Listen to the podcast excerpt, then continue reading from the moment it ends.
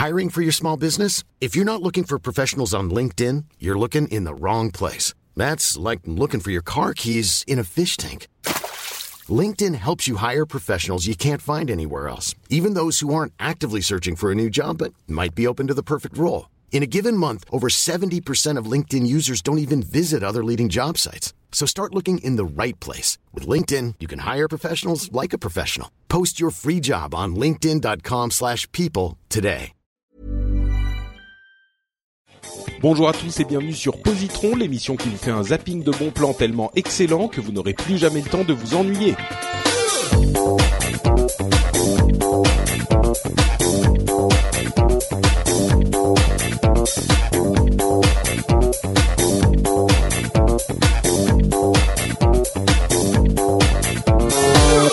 Bonjour à tous et bienvenue sur Positron, Positron épisode 4, c'est le, podcast où on vous parle de euh, petits trucs super sympas qu'on a découverts ou pas qu'on a découverts, c'est juste qu'on les connaît et qu'on voudrait vous en faire profiter.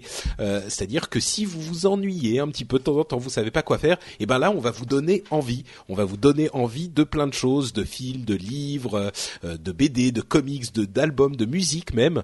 Donc euh, on espère que ces recommandations vous plairont et que ça vous fera sauter de votre lit, euh, aller vers votre petite plateforme euh, de vente de produits euh, dématérialisés pour acheter tout Un ça. ou là, aller- tu viune de dire un ordinateur, c'est ça Non, parce que parfois Oui. il faut traduire le. Non, mais c'est pas que un ordinateur. décodeur ça peut être- Béjar, en fait. Ça peut être une tablette ou un, un, un, un téléphone, tu Absolument, vois. d'accord, ok. Oui, ou même aller tout simplement Votre sortir petite de chez plateforme soi. dématérialisée d'achat. C'est comme ça que Patrick appelle ses produits. Vous comprendrez pourquoi il n'a jamais lancé la sa boutique en ligne. je voudrais, je voulais faire la différence entre une boutique euh, en ligne de produits euh, numériques et Mhm. la boutique physique, tu vois, où tu vas acheter des vrais objets. Tu vois ce que je veux Mhm. dire Mhm. Euh, tu veux dire une plateforme d'achat matérialisée, c'est ça, une vraie boutique, quoi. Bon, bref, Positron, c'est l'émission qui vous donne envie, c'est un zapping de bons plans merveilleux. Et je vais commencer tout de suite en élevant un, petit peu le niveau de cette émission, messieurs. Moi, je parle de culture, je suis culturé, euh, un petit peu comme dans Will Co. C'est euh, le, le c'est comment C'est euh, plus rapide qu'une course de voiture, euh, meilleur que de la confiture. C'est le quiz culture. Alors, qui a écrit Cyrano de Bergerac? Vite, allez hop. Euh, c'est Cyrano de Bergerac qui a écrit Cyrano de Bergerac. Attends, la colle. Qui Attends. a écrit Cyrano de Bergerac? Non, je ne sais pas. Alors là, je, je, Ah je non, mais je, mais attends, bah là, là, j'ai honte parce que. non, je mais le je fais coupable. Moi, j'ai en même fait, plus il est- honte. J'abandonne. Il est, il est- en fait, il est connu que pour Cyrano, c'est Edmond Rostand. Ah, oui, oui. Ah, bah bien sûr. Oh, il est pas connu que pour Cyrano. Non, il est pas. Non, mais enfin, disons que c'est pas, c'est pas un Baudelaire, c'est pas, on, on- c'est pas quelqu'un qu'on connaît euh, autant que son son œuvre, si tu veux. Oui. Donc, Oui, euh, Oui, il a été vampirisé, comme on dit en marketing, par son exactement. œuvre. Exactement. Et donc, je vais vous parler de Cyrano de Bergerac parce que je suis sûr que vous avez tous, euh, chers auditeurs, euh, vous avez lu à, à l'époque euh, au, au lycée ou au collège même euh, Cyrano de Bergerac. Et vous avez, en, en, en bon adolescent et comme moi, vous avez trouvé ça chiant comme la pluie. Ah non. Évidemment. Non? Ah non, non, Ah, mais toi, tu non, étais- non, non, non, que une péninsule, enfin, je sais plus, la, de la grande sur le nez. c'est- Ah non, c'est magnifique. euh, une Un île, cap, une- un cap, une une péninsule. Oui, alors c'est ça. le alors truc, moi, en fait, quand j'étais jeune, parce que je suis plus que vous, c'était Cyrano de Bergerac au cinéma avec Depardieu. oui, non, mais moi j'ai à peu près ton Euh, qui a- âge. qui a, qui a- qui a cartonné. Mais alors, en fait- Euh, et non, moi je trouvais, j'ai toujours trouvé le, le texte Même quand vachement t'étais- bien. Même quand t'étais tout jeune. Ah oui, mais bon, c'est vrai que j'aimais bien déjà les. Moi, j'aimais Molière, ça me faisait pas chier à l'école et, euh, D'accord. et et tout ça. Mais Cyrano, c'est un magnifique texte. Quoi. Eh bien, écoute, justement, c'est tu as fait mon test. euh, voilà, je peux le terminer parce que c'est exactement ce que je voulais dire. C'est que euh, Cyrano de Bergerac, c'est l'un des plus beaux textes de la langue française, en ce sens que euh, c'est pas juste bien écrit parce que euh, le- le- l'histoire et littérairement c'est euh, bien construit, c'est que euh, vraiment la construction. Alors c'est une pièce de théâtre, hein, bien sûr, pour ceux qui ne, le, sauraient pas, mais la construction de, de, de, de- des mots. La manière dont il met à côté différents mots, c'est vraiment à ce niveau de la construction des phrases que c'est merveilleusement écrit. C'est- C'est-à-dire que la raison pour laquelle je le recommande, c'est même pas forcément que c'est une histoire agréable ou que c'est, je, dirais pas aller le, voir euh, au théâtre. Bien sûr, il faut il faut aussi aller le voir au théâtre. C'est une expérience euh, également, mais que ce soit en, pièce de théâtre ou en film, c'est même une autre expérience que de lire simplement le texte. C'est l'une des rares pièces de théâtre qui se lit vraiment avec un immense plaisir. Euh, c'est une écriture euh, très particulière, incroyablement réussie, qui pour moi euh, a le, même montre le même talent de jeu avec les mots, de jeu avec la langue que le ferait par exemple Oscar Wilde en anglais. C'est il y a comme ça des auteurs qui sont vraiment à part. Je suis sûr qu'il y en a d'autres. Hein. Moi, je suis pas très culturé, donc je les connais peut-être pas, mais en l'occurrence, euh, Cyrano de Bergerac, c'est quelque chose qui est à part. C'est un plaisir de lecture, c'est c'est chantant et c'est la manière dont les mots s'agencent vont vous, vous enchanter. Donc euh, voilà, je, je je le recommande vraiment à tout le monde. En, en plus, il est disponible. Je suis sûr qu'il est disponible gratuitement sur les plateformes de ah téléchargement. Oui, tu le trouves euh, partout du... euh, gratuit. Voilà, c'est ça. Est-ce qu'on peut, pour le plaisir, je, je, peux essayer de faire le début de la tirade d'aîné que ah je bah, viens Si de tu trouver? veux, vas-y, oui, avec plaisir. Ah non, c'est un peu court, jeune homme. On pourrait dire, oh Dieu, bien des choses en somme, en variant le ton, par exemple. Tenez, agressif. Moi, monsieur, si j'avais un tel nez, il faudra sur le champ que je l'amputasse. Amical, mais il doit tremper dans votre tasse. Pour boire, faites-vous fabriquer un nappe. Descriptif. C'est un roc.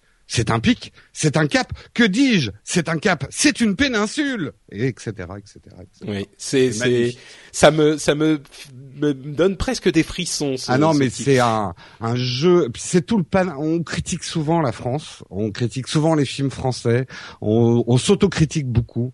Mais s'il y a une chose qu'on sait bien faire, c'est jouer avec les mots et jouer avec le panache. Euh, parfois, mm. on est en, en est ridicule.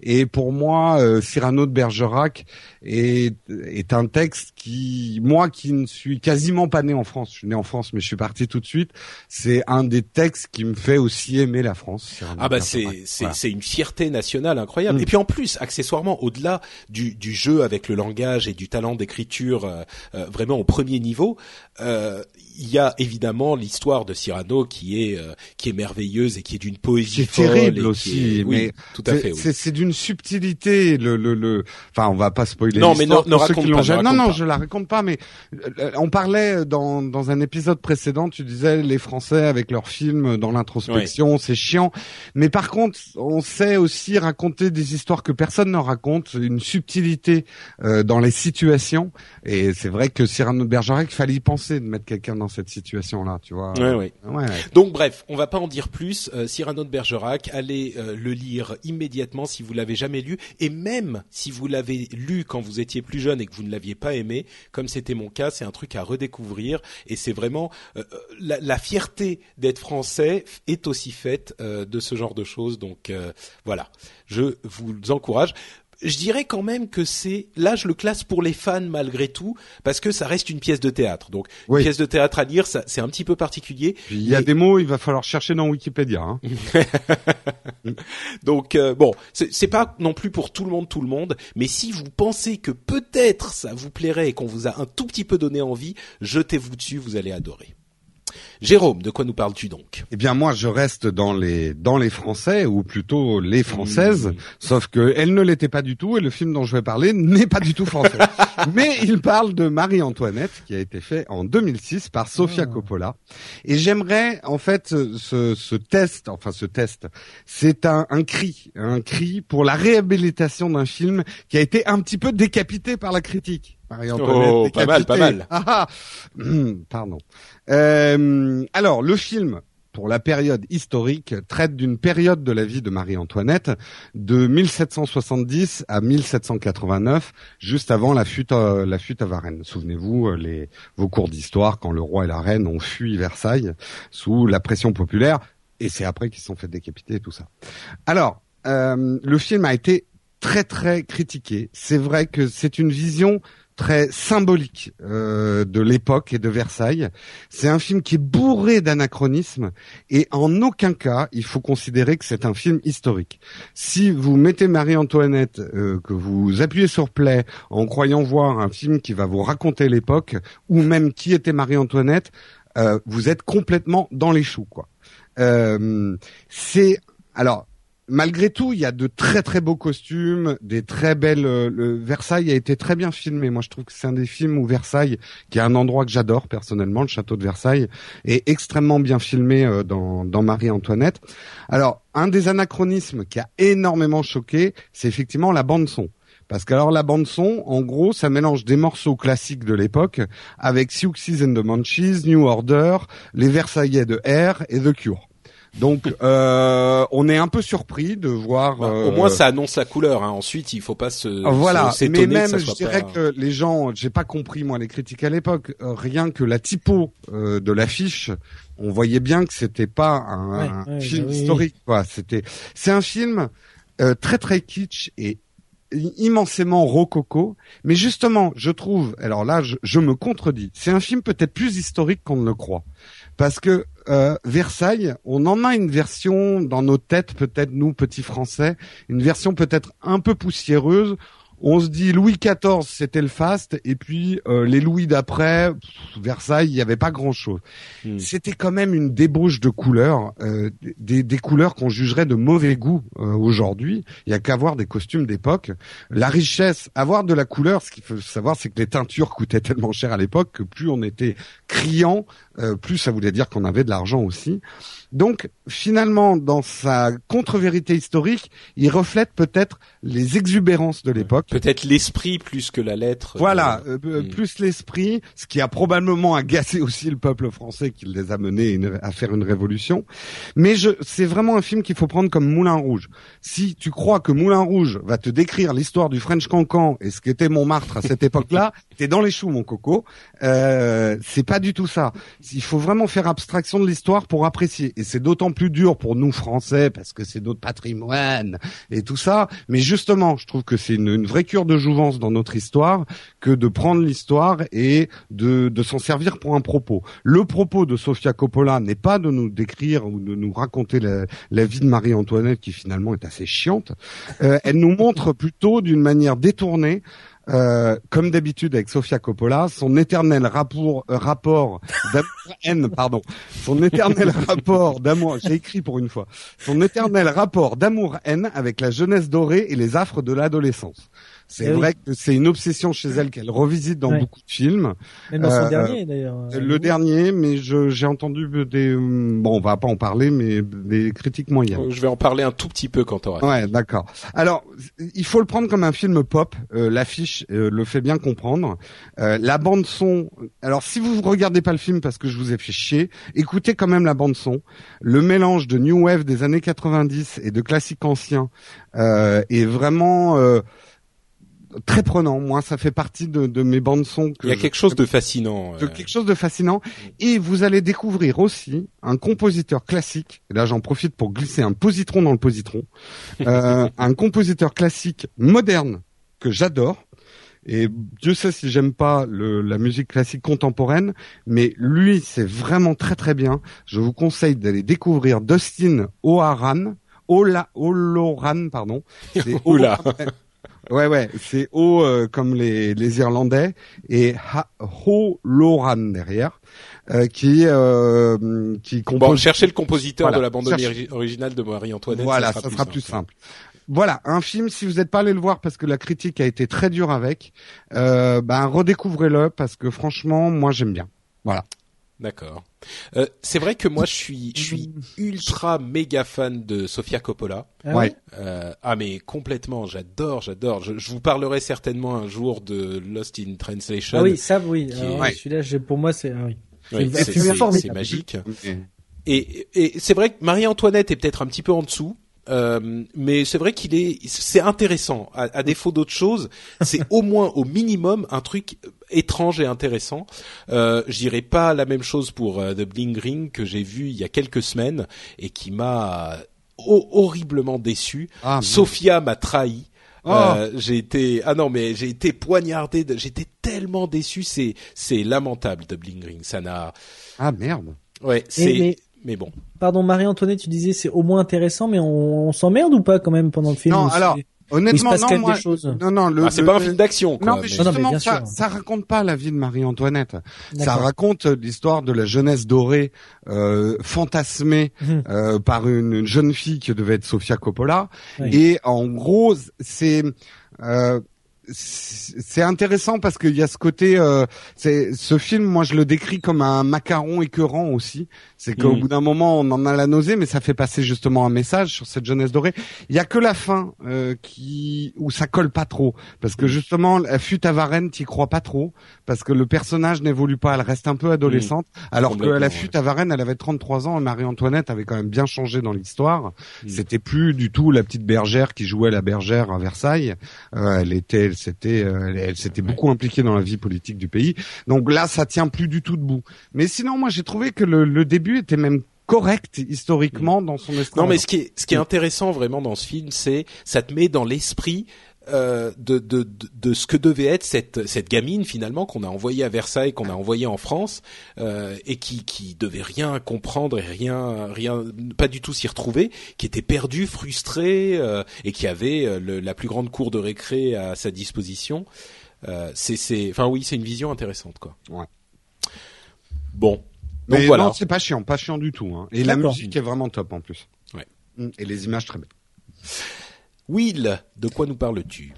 Alors oui, moi je vais, je vais vous parler euh, d'une bande dessinée, mais avant de vous parler de cette bande dessinée, je vais commencer par modérer mes, mes propos. Lors de la dernière émission, j'ai pris deux semaines pour y réfléchir tranquillement, voilà. Oui, d'accord. Euh, et je pense que j'ai peut-être été un peu trop enthousiaste sur, sur Stitch. il m'a fallu ces deux semaines de réflexion, tu vois, pour, pour revenir à ça. Alors non, bah, je, juste pour revenir très très vite sur Lilo et Stitch, je vais pas dire que c'est pour tout le monde, voilà, pour faire plaisir à Patrick. Parce que ça fait quand même depuis trois émissions qu'à chaque fois la fin il me fait, t'es sûr, pour tout le monde. non mais vraiment, euh... vraiment t'es sûr. Alors, pour te faire plaisir, je vais dire que c'est pas pour tout le monde, c'est pour les fans du genre, c'est pour les fans de dessins animés et pour ceux qui ont pas mis de côté leur âme d'enfant. Cela dit, si vous le regardez avec vos enfants ou vos neveux et nièces, vous allez vraiment passer un très très bon moment avec eux aussi. Vous allez vraiment apprécier le film, je pense. Mais c'est vrai que peut-être tout seul dans votre chambre à regarder. bon. vous aimez les dessins animés. Voilà. Donc j'ai mis au clair là-dessus. Euh, je vais vous parler ce soir d'une d'une bande dessinée, euh, une bande dessinée sortie en 2007 qui s'appelle Virginie, une histoire qui sent la colle Cléopâtre. votre âme d'enfant vous n'allez pas la mettre totalement de côté encore ce soir. D'accord. Encore que ça s'adresse aux adultes. Hein. Euh, Virginie, histoire qui, une histoire qui sent la colle Cléopâtre, pardon. C'est une bande dessinée qui a été créée euh, par un blogueur BD euh, assez connu dans le milieu, qui s'appelle Kek, K-E-K. Elle est sortie en 2007, je le disais. et elle raconte sa première histoire d'amour. Lorsqu'il était au collège avec une certaine Virginie, voilà, une Virginie qu'il avait rencontrée quand il était au collège. Et c'est c'est une vraie histoire, hein, c'est ça qui est, qui est marrant. C'est il met en scène vraiment dans une bande dessinée son histoire et c'est une belle histoire et surtout très très drôle. Alors Keck, euh, il tient depuis euh, depuis pas mal d'années maintenant un blog, un blog BD.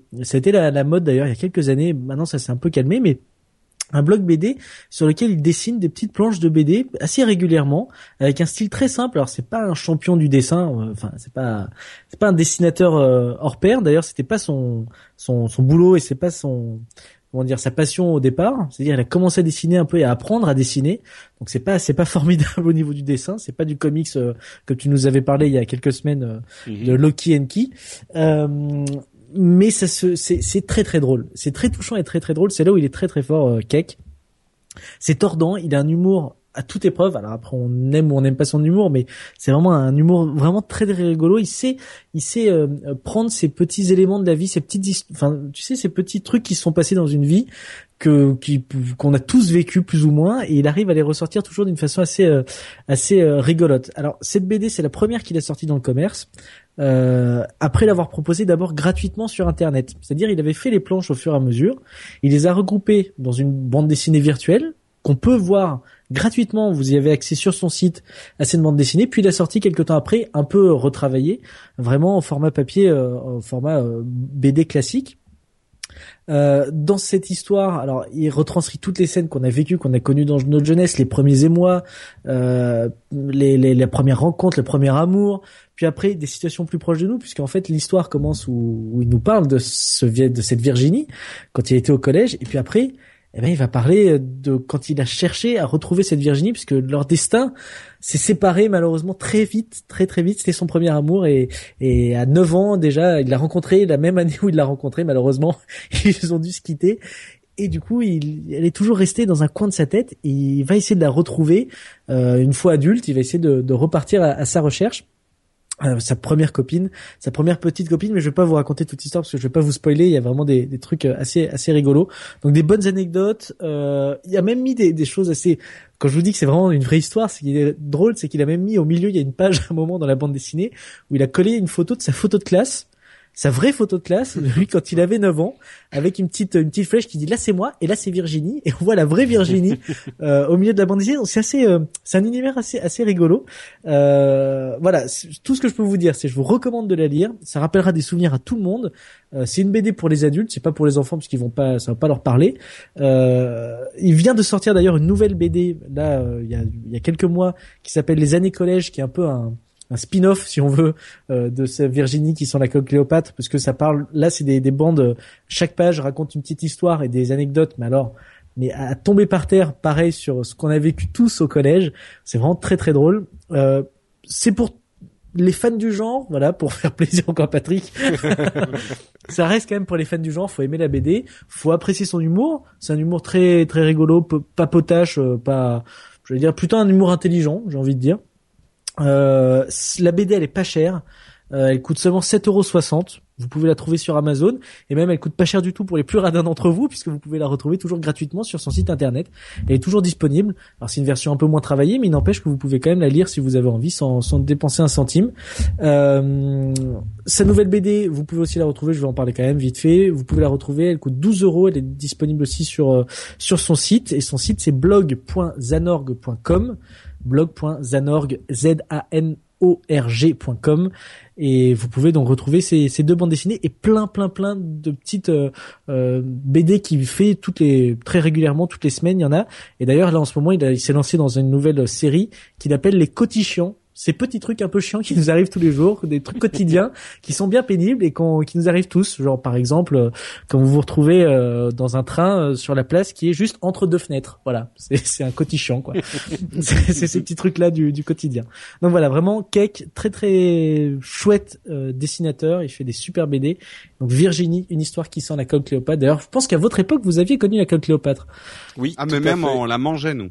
Bah voilà, nous, moi, j'ai pas connu la colle Cléopâtre, tu vois, je connaissais la colle euh, UHU, moi c'était déjà. Ah oui, moi c'était c'était un peu plus euh, UU. Euh, voilà. Quand même, ouais. Mais la Cléopâtre. C'était la fin quand même de la colle Cléopâtre, oui. mais euh, on, on l'odeur l'odeur d'amande de la colle Cléopâtre. Ben oui. oui on la connaît. Bien sûr, voilà. bien sûr.